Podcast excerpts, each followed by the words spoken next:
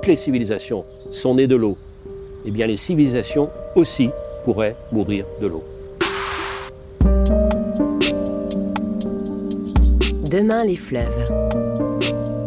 Écoutez le Rhône.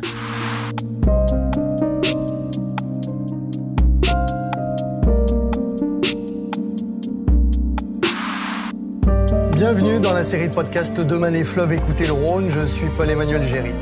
À l'heure des grandes marches pour le climat, les fleuves restent les grands oubliés des politiques sur les transitions écologiques. Pourtant, les crises de l'eau sont celles qui impacteront le plus nos sociétés. Faire parler le Rhône devient donc une nécessité pour comprendre les enjeux environnementaux. Demain les fleuves, pour prendre une pause, écoutez le Rhône, pour y trouver l'inspiration, pour agir et contribuer à réconcilier l'homme et la nature.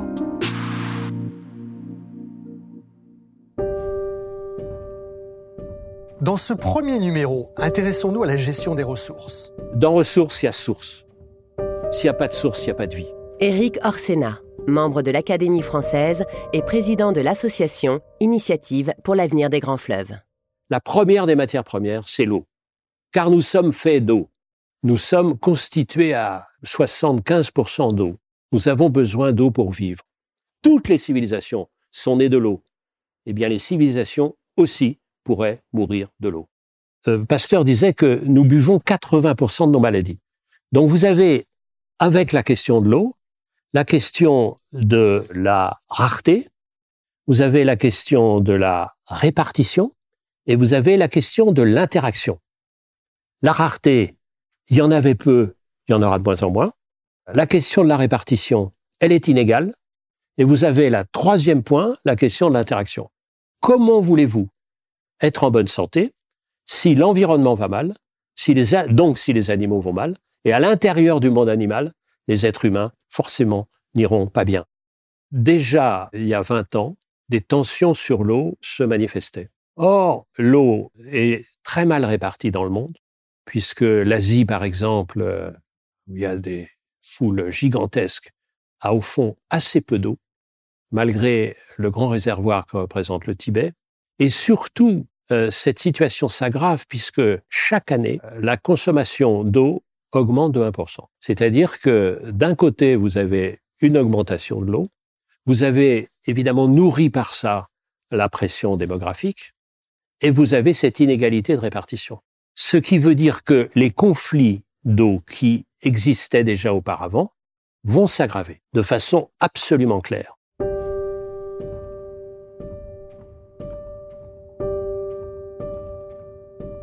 Les deltas du monde sont menacés. Tous, sans exception. Pour des raisons très simples. On a multiplié les barrages en amont, sans demander du tout l'avis des pays en aval. On a foutu en l'air les mangroves, qui étaient des barrières naturelles pour éviter la montée de l'océan, lequel océan se dilate du fait du réchauffement climatique. Et en plus, comme les deltas sont des lieux où il y a énormément de végétation, du carbone, carbone dit gaz et pétrole, donc on a creusé des, voilà, des, tunnels un peu partout. Donc ils s'effondrent. Vous savez combien il y a d'êtres humains qui habitent des deltas entre 500 et 600 millions? Donc le Bangladesh, dans les 20 ans, 30 ans, est menacé. Donc 70 millions, la moitié de la population du Bangladesh, obligés de quitter euh, leur pays. Vous imaginez ce que c'est? Première source, les deltas. Deuxième source, le contrôle de l'eau. Quand on se bat pour un puits au milieu du désert, ça met un peu d'animation dans cet univers morne où vous n'avez pas Netflix. Mais quand vous avez deux métropoles de 20 millions d'habitants qui se battent pour le même fleuve, regardez ce qui se passe avec le Nil. Le Nil s'éclaire. De tout temps, c'est l'aval du Nil qui a eu le pouvoir. Et le Nil, eh bien, 80% du débit, l'Éthiopie. Le reste, ça vient des grandes failles des lacs de l'Est de l'Afrique. Depuis la nuit des temps, l'Égypte a interdit force aidant à l'Éthiopie de prélever plus de 10% du Nil bleu. Pourquoi? Parce qu'il y avait le pouvoir était là. D'abord le pouvoir des pharaons, ensuite le pouvoir ottoman, ensuite euh, le pouvoir anglais. Sauf que maintenant, l'Éthiopie a 105 millions d'habitants, l'Égypte en ayant 90-95. Donc euh, l'Éthiopie a décidé un beau jour, sans rien demander à personne, d'élever un barrage pour euh, contrôler son eau, puisque un cinquième des Éthiopiens ne vivent pas à leur faim. Pourquoi? Parce que l'agriculture ne peut pas se développer puisqu'ils n'ont pas d'eau. Ils ont dit, ça suffit, on met un barrage. Et les Égyptiens disent, et c'est pas complètement par hasard qu'ils nous achètent des rafales, disent que le barrage qu'ils ont construit, qui s'appelle le barrage Renaissance, le barrage Renaissance, c'est un mot parfaitement adapté à l'Éthiopie, mais contraire à l'avenir de l'Égypte. Parce que le barrage Renaissance pour l'Éthiopie, ça pourrait être la mort de l'Égypte. Alors le Colorado euh, est aussi intéressant parce que le Colorado fait partie d'un certain nombre de fleuves qui n'atteignent plus la mer. Qu'est-ce que c'est que la définition d'un fleuve? C'est atteindre la mer. Alors ça, c'est un cas d'école magnifique. Pourquoi il n'y a plus d'eau? C'est pas parce qu'il y a des dérèglements climatiques, c'est les dérèglements du climat dans la tête des êtres humains. C'est qu'on a multiplié euh, l'élevage industriel en pompant, en pompant, en pompant pour des, des fermes pas de 1000 vaches, mais de 15 000 vaches. Et puis on a mis des villes en plein désert. J'ai rien contre Céline Dion.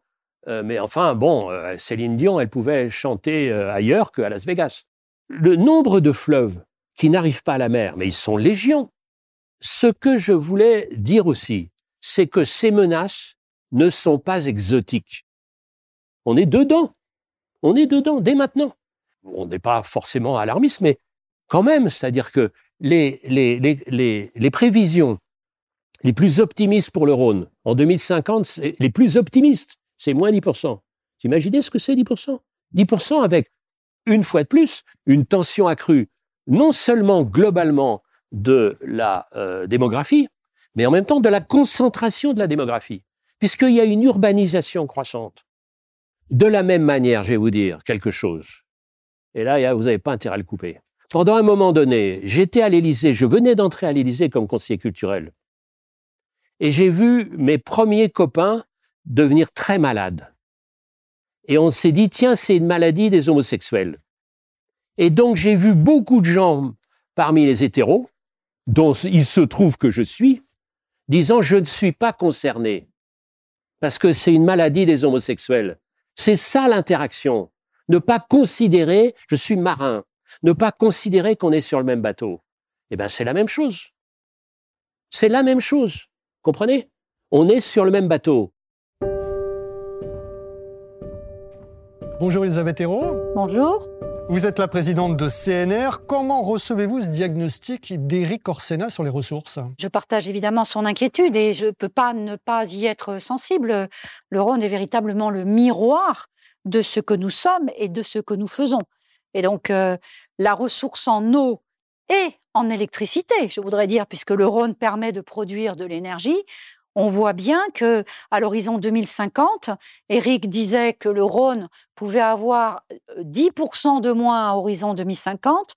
Il y a des prévisionnistes qui disent que ça pourrait être moins 40%. Alors, 10%, c'est extrêmement préoccupant, 40%, c'est juste dramatique. Pourquoi? Parce qu'en fait, ce fleuve sert à beaucoup d'usages.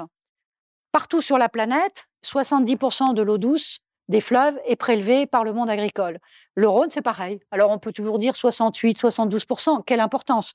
70% de l'eau euh, des fleuves est nécessaire euh, à nous nourrir.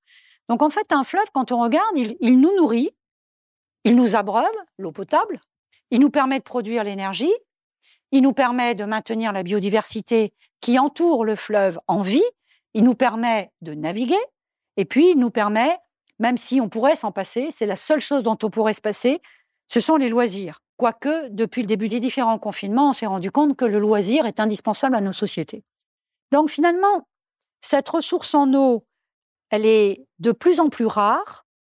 Aujourd'hui, le fleuve est encore abondant en apparence, et donc peu de gens perçoivent que nous allons avoir des problèmes d'eau. Quelques personnes le long du Rhône m'en parlent en me disant, vous savez, moi qui suis un enfant du Rhône, ça c'est une expression souvent, hein, un enfant du Rhône. Je suis une femme du Rhône, je suis un enfant du Rhône. Donc, quand ce sont des enfants du Rhône, ils voient bien que le Rhône change, parce que eux l'observent, ils sont peu nombreux à le faire. Mais souvent, ils me disent, ce fleuve souffre, on le voit souffrir, on le voit changer. Euh, et donc, eux le croient que nous allons avoir moins d'eau à terme. Et quand nous aurons moins d'eau à terme, comment allons-nous satisfaire l'ensemble des usages? Il y a un bien sur la planète dont on ne peut pas se passer, c'est l'eau. On pourrait se passer de tout le reste, sauf une chose, qui aujourd'hui est devenue tellement indispensable qu'on ne peut plus s'en passer, c'est l'énergie. Et comme par hasard, Le Rhône, c'est celui qui nous donne l'eau et qui nous donne l'énergie. Et on ne peut plus se passer d'énergie sur la planète. Il y a des tas d'études qui ont été menées. On sait que s'il y avait un blackout, il y a déjà eu des blackouts. Blackout, ça veut dire que soudainement, il n'y a plus du tout d'électricité. Et s'il y avait un blackout euh, planétaire, la planète explose, littéralement. C'est-à-dire, c'est la guerre mondiale immédiatement. Toutes les populations qui se battent entre elles, etc. Donc, finalement, l'eau est indispensable et l'énergie est devenue indispensable parce que nos modes de vie ne peuvent plus se passer de l'énergie. Et le Rhône représente un petit peu tout cela. C'est vrai que c'est pas nouveau le fait que l'homme ponctionne un petit peu la nature, ça fait quand même quelques siècles. Bien sûr que l'homme a toujours impacté son environnement. L'homme a défriché. Je rappelle que la France était couverte de forêts. Nous qui pointons du doigt aujourd'hui euh, les, gens qui défrichent, on oublie que nous l'avons fait bien avant. Hein. Et les paysages d'aujourd'hui sont totalement artificiels. La Camargue, le delta du Rhône, est totalement artificiel, contrairement à ce qu'on pourrait croire. On parle de, de Camargue sauvage. Il n'y a pas de Camargue sauvage. C'est l'homme qui a façonné la Camargue. Donc, effectivement, nous sommes dans un, dans un système où l'homme impacte la nature. Il y a une différence par rapport à il y a quelques siècles. Nous étions beaucoup moins nombreux. Et ça, il faut oser le dire. Vous savez combien on était en l'an zéro? Les évaluations disent que c'était à peu près la population de la France qui était répartie sur la planète. Donc, quand cette population défriche, quand cette population tue, les animaux pour se nourrir, quand cette population impacte son environnement, c'est plus qu'acceptable. Quand nous sommes déjà aujourd'hui plus de 7 milliards d'individus et qu'on nous pronostique que nous allons être bientôt 10 à 15 milliards d'individus, si nous ne changeons pas ce comportement individuel, comment voulez-vous que la planète arrive à nous supporter? Ce qu'elle acceptait par le passé, elle ne l'accepte plus aujourd'hui parce qu'on est devenu trop nombreux. Et ça, c'est un problème dont on n'ose pas parler parce que c'est un problème qui touche en fait à, hum, je dirais, la croissance de certains pays qui ont absolument besoin de ces mains pour, payer les retraites de ceux qui aujourd'hui travaillent. Mais on oublie de dire que toutes ces croissances, effectivement, dans ces pays en développement, amènent aussi des bouches à nourrir.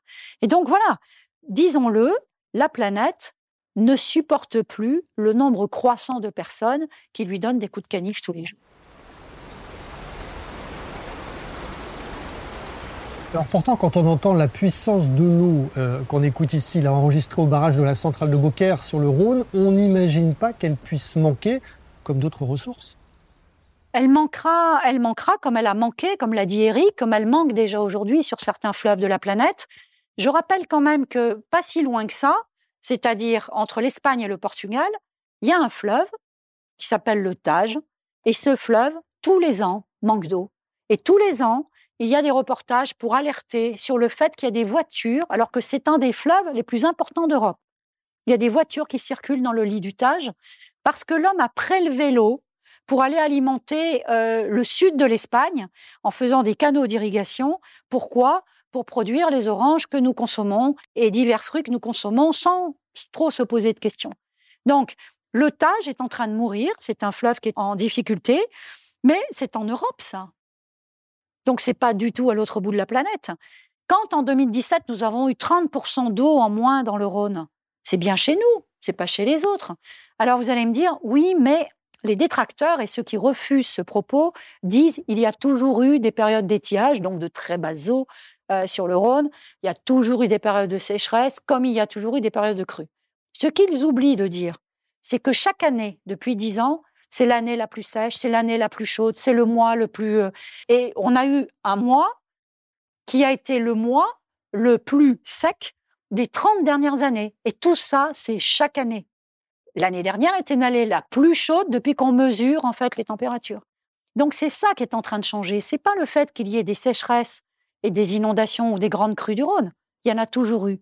Ce qui change, c'est que sur un pas de temps, ça se renouvelle en permanence. Avant, on en avait une fois tous les 30 ans. Maintenant, on en a trois fois tous les 10 ans.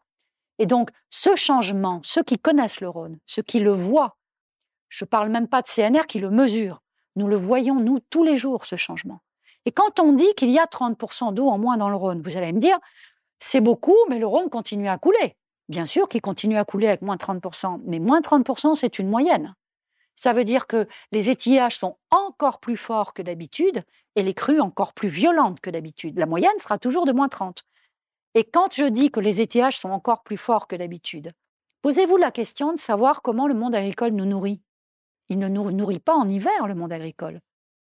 Ce qui pousse, c'est l'été. Et au moment où ça pousse, c'est le moment où ils ont besoin d'eau. Et quand le Rhône ne pourra pas donner d'eau en période d'étiage, comment ferons-nous pour nourrir les populations?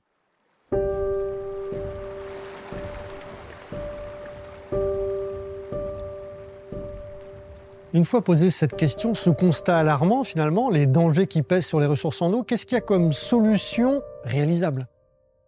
Déjà, de travailler avec toutes les parties prenantes pour que l'eau qui devient de plus en plus précieuse soit une eau qui soit utilisée à bon escient. Je vais citer deux exemples. Un premier exemple qui est le monde de l'agriculture nous travaillons beaucoup avec le monde agricole. Pour moi, il existe deux types d'agriculture. Il existe l'agriculture que je respecte, et puis l'agriculture pour laquelle j'ai beaucoup moins de respect, qui est l'agroalimentaire et ces exploitations qui n'ont absolument plus rien à voir avec le monde agricole. Mais en revanche, quand vous travaillez avec le monde agricole, vous vous rendez compte qu'ils se rendent bien compte de tout cela. Et donc, ils veulent bouger. Donc ils sont en train de travailler à faire évoluer leurs pratiques culturelles, la façon de planter, la façon dont ils utilisent l'eau. Ils sont en train de bouger. Moi, j'ai beaucoup d'espoir euh, en eux parce que l'innovation vient accompagner en fait cette volonté de faire bouger leur façon de cultiver. Donc le numérique, les sondes, les prévisions météo, etc. Donc voilà, ça c'est une façon effectivement d'accompagner le manque d'eau.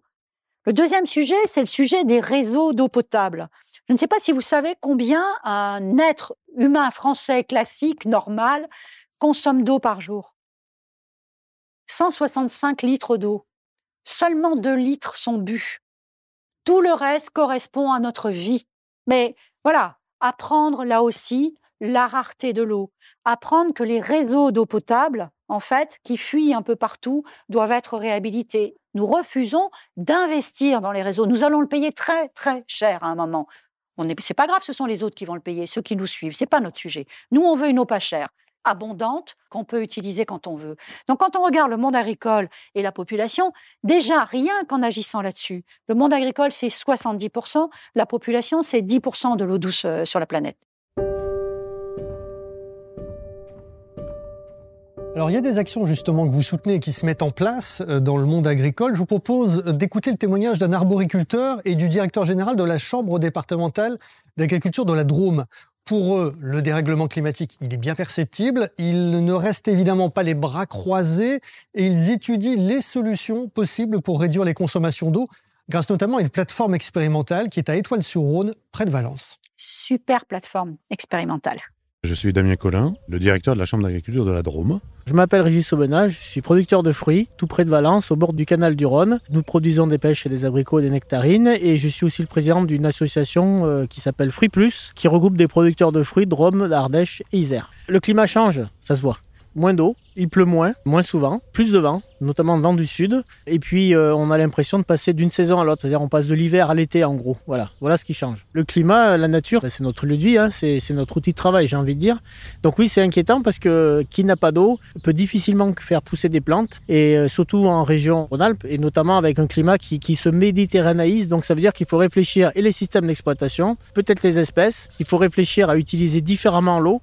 Il faut y réfléchir à voir comment on se prémunit de tous ces phénomènes atmosphériques progressivement. C'est 20 à 30 ans, c'est très court dans une vie professionnelle et c'est surtout très court par rapport à l'échelle de nos plantes. Moi, je pense que c'est tout à fait jouable parce que euh, Valence, la région où on est, euh, ce n'est pas Valencia en Espagne, pas encore. Ça le sera peut-être dans un siècle. Donc, on a un peu de temps pour voir venir et pour s'organiser différemment. Poser les questions de certaines impasses. Pour aller plus loin, il fallait des ruptures, des scénarios de rupture. Et c'est de là que la plateforme est née. Une plateforme expérimentale qui s'appelle la plateforme des techniques euh, alternatives et biologiques, 40 hectares pour les grandes cultures, 20 hectares pour l'arboriculture. Et l'idée, c'était de créer un espace où on pouvait faire venir la matière grise pour travailler ensemble sur les sujets des grandes cultures et de l'arboriculture, de l'expérimentation, en associant les acteurs. Dans des acteurs locaux, les chambres d'agriculture, les associations de producteurs, mais aussi les instituts techniques nationaux. Ce système visant à montrer l'interaction positive des productions entre elles, mais aussi les bénéfices de l'écosystème qui entoure ces productions. L'enjeu était moins de phyto pour permettre l'amélioration de la ressource en eau, tout en étant dans un modèle économiquement viable, hein, ça aussi, supportable en termes de travail pour les agriculteurs. Et demain, pour pouvoir continuer à accéder à la ressource, il faut faire la preuve que les pratiques et les, techniques culturelles ont évolué et sont moins demandeuses en eau. La deuxième partie que nous initions depuis cette année vise à mettre en place deux nouvelles parcelles, une d'arboriculture fruitière, une de viticulture, sur lesquelles le parti pris est de diviser par quatre la consommation d'eau sur la saison, de passer de 4000 à 1000 m3 d'eau sur une parcelle. Et donc, comment fait-on On recompose aussi un système en mettant au milieu d'un verger classique des arbres de différentes tailles, différentes espèces. On repense le système des haies. Avant, les haies étaient là pour protéger du vent, avec une orientation est-ouest pour protéger du vent du Mistral. Maintenant, les haies vont être orientées nord-sud pour protéger de la lumière et faire de l'ombre portée pour réduire l'impact solaire. Et puis, entre les rangs de pêcher, euh, différentes cultures qui ont été implantées à, l'automne. On met un couvert végétal en hiver de manière à protéger le sol, de manière à faire en sorte que le sol ne soit pas lessivé par les pluies d'automne. Ça permet de retenir l'eau, d'alimenter ces plantes et de descendre moins rapidement du fait du système racinaire vers la nappe phréatique. Qu'est-ce que ça vous inspire, ces témoignages? On accompagne la, la plateforme TAB depuis quelques années, ce que ça m'inspire, c'est qu'il n'y aura pas de transition sans innovation. On en a besoin.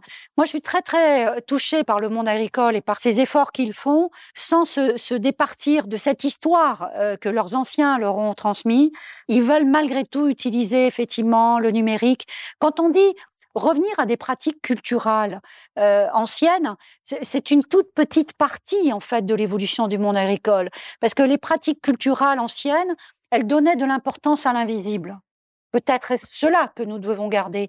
Euh, c'était euh, le petit prince qui disait que l'essentiel est invisible aux yeux. Quand vous regardez les travaux qui sont menés sur la façon dont la Terre se comporte, toutes ces choses qu'on ne voit pas et qui sont essentielles à notre survie, et qu'on a petit à petit abandonné parce qu'à force d'éviter de cultiver entre les champs, euh, entre les, rangées d'arbres fruitiers ou de vignes, euh, parce qu'on a mis le goutte à goutte pour être efficace juste au pied de la plante, etc., et que toute cette partie de terre qui était pourtant essentielle à notre survie, c'est un peu comme le, le microbiote pour nous. On découvre aujourd'hui l'importance énorme, on parle d'un second cerveau que nous avons euh, dans nos intestins.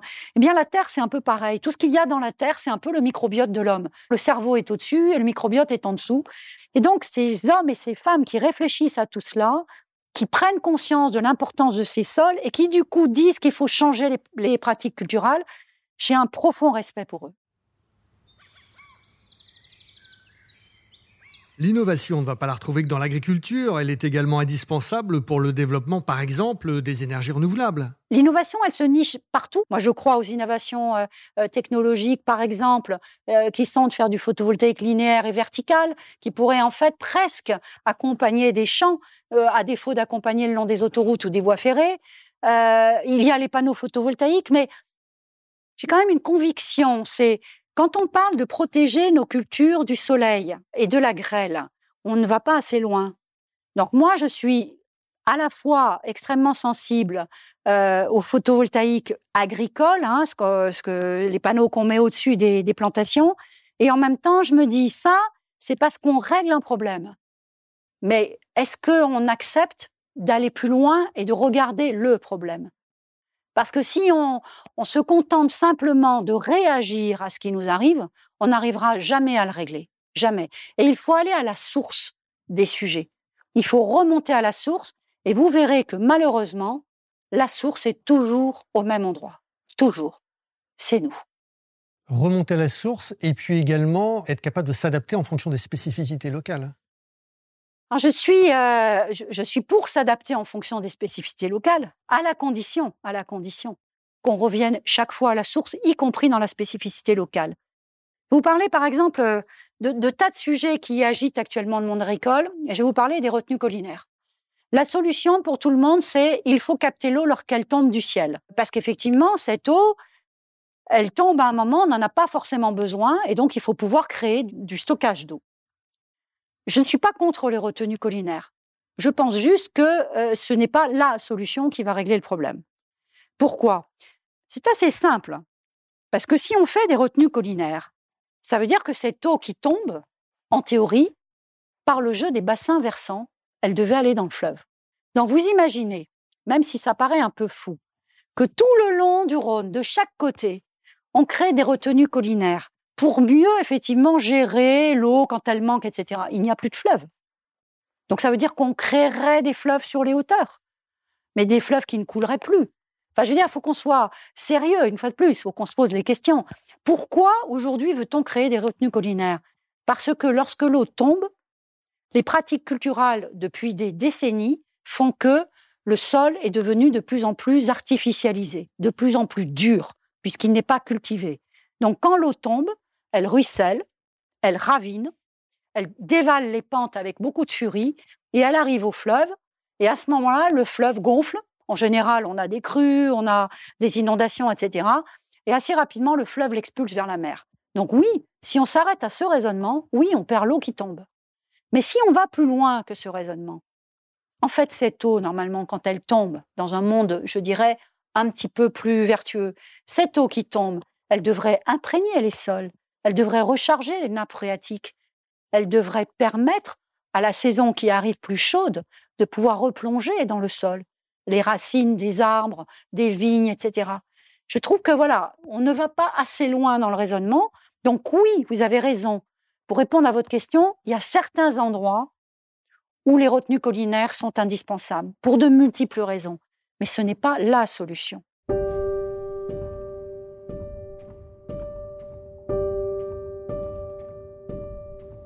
Quand on parle des solutions pour préserver les ressources, il y a une autre question qui se pose, c'est celle du temps.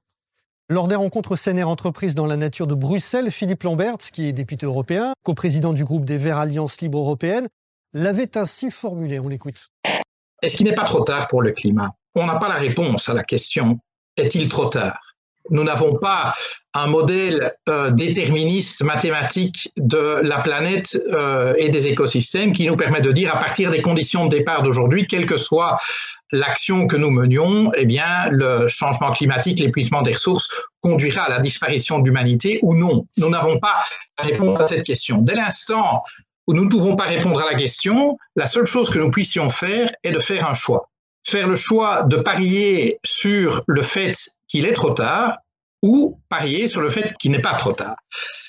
Si nous faisons le premier pari euh, en se disant ben, il est trop tard, la seule attitude rationnelle est de dire bon bah après moi les mouches et donc ne faisons rien. A contrario, si nous faisons le choix de croire qu'il n'est peut-être pas trop tard, et c'est bien le verbe croire qui est important là, on se dit, bon, ben, on ne sait pas s'il est trop tard, mais en tout cas, ce qui est sûr, c'est que nous allons faire tout ce qui est dans nos possibilités pour saisir la chance, si elle existe, d'éviter l'extinction de l'humanité. Ça, c'est la question devant laquelle nous sommes. Et donc, il n'y a pas à cela de réponse rationnelle. Et donc, pour moi, c'est le point de départ de la réflexion. C'est que nous faisons le pari que l'humanité peut encore sauver la Terre comme un écosystème sur lequel, au sein duquel nous pouvons vivre et habiter. Je ne peux que adhérer à ces propos. Je ne pense pas qu'il faille se poser la question de savoir si c'est trop tard. Moi, je me pose la question différemment. C'est quelle est ma responsabilité et ai-je assez de courage? Je ne crois pas qu'il soit trop tard. Il y a des gens qui luttent contre des maladies, par exemple. Euh, pourquoi certains luttent contre des maladies alors qu'on leur dit que tout est fini? Je connais personnellement quelqu'un dans mon entourage et qui, 30 ans après, est toujours là. Je pense qu'il faut savoir lutter dans la vie avec euh, un sens des responsabilités et un courage qui effectivement peut vous amener à ne pas être d'accord avec l'ensemble des personnes qui pourraient penser qu'il est trop tard et qu'il vaut mieux, comme sur une espèce de planète qui s'emballerait, où il vaut mieux en profiter au maximum parce que bientôt ça va être terminé. Et je ne me sens pas du tout dans ce, dans ce mouvement. Je me sens plutôt dans le mouvement de, oui, je pense que c'est tard, nous réagissons tard, mais pas trop tard, c'est pas le sujet. Avons-nous le courage de réagir? Nous sentons-nous responsables de ce qui attend ceux que nous avons mis au monde? Merci Elisabeth Hérault. Merci. On se retrouve pour le prochain numéro consacré au territoire. Demain les fleuves. Écoutez le Rhône.